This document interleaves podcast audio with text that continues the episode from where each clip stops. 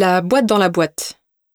Michel Malcotti, architecte du musée du sel, nous présente la notion de boîte dans la boîte. L'idée est née d'une contrainte. Les murs anciens, gorgés de sel, interdisaient d'y adosser les aménagements nouveaux, sans prendre le risque de porter atteinte aux maçonneries anciennes.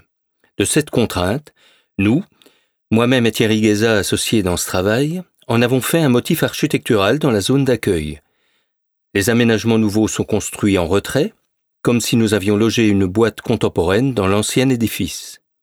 Cette mise à distance permet de développer une mise en scène riche qui joue de cet entre-deux. Des fenêtres permettent de faire découvrir par un jeu de cadrage, d'éclairage, de détourage les premières ambiances préfigurant la visite du site. On pourrait exprimer cette idée d'une autre manière puisqu'il s'agit d'un musée. C'est l'idée d'une vitrine de musée inversée, le visiteur découvre le site depuis l'intérieur de la vitrine, le site étant la principale pièce de la collection.